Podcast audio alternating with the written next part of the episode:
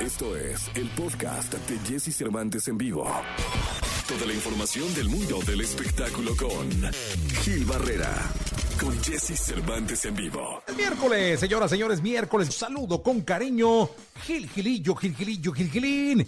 El hombre espectáculo de México. Mi querido Gil Gilillo, ¿cómo estás? Muy bien, mi Jessy, ¿tú qué tal? Bien, contento de saludarte, de escucharte. ¿Qué nos cuentas? El fin de semana Rafa Sarmiento posteó en sus redes sociales que había, había acudido a comer a un restaurante en Acapulco. El Shu. El Shu, justamente, y ahí pues dio a conocer que eh, desafortunadamente eh, no había, eh, él, él- él por unas condiciones de, salud de, su hijo tiene que hacerse acompañar de, un perro y esta situación pues este, generó alguna incomodidad a la gente que atiende en este restaurante y le impidió el acceso. Afortunadamente, digo afortunadamente porque para eso sirven las redes sociales, Rafa posteó esta situación y más allá de hacer un, un, señalamiento eh, específico eh, de, de- de discriminación, él lo que hizo es con la, la finalidad de orientar casos como el que está, como el que atraviesa Rafa, y afortunadamente esta, esta situación, esta, esta condición en la que se presentaron las, eh, las- es- este, este tema particularmente, ayudó a que la cadena de, de este, o, o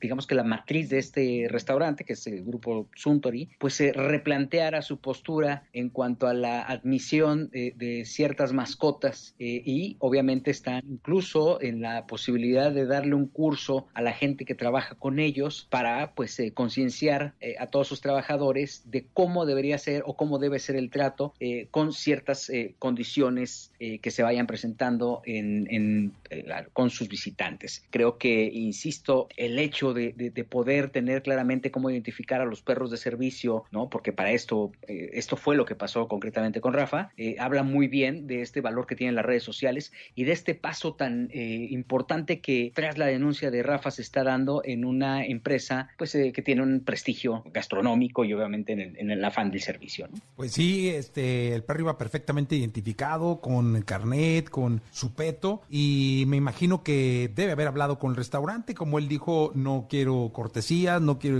quiero conciencia, y espero que sea logrado. Sí, sí, sí, fue eh, con quien habló fue con un directivo japonés de esta cadena, ofrecieron una y se comprometieron a dar capa- cap- capacitación a todo, su- a todo el personal, pues para evidentemente eh, no repetir esta situación, eh, no- evidentemente no solamente con Rafa, sino con quien eh, tiene la necesidad de eh, auxiliarse con perros de servicio. Insisto, eh, la forma correcta en que Rafa, eh, conociendo pues esta, esta ética con la que siempre se conduce, ha, ha logrado dar un paso importante pues para toda la gente que necesite, necesite asistirse de un perro de servicio y tenga la necesidad de acudir a un, resta- a un restaurante de esta cadena. Pues así es, mi querido Gil Gilillo, te escuchamos en la segunda, si te parece. Mi Jessy, muy buenos días a todos. Buenos días.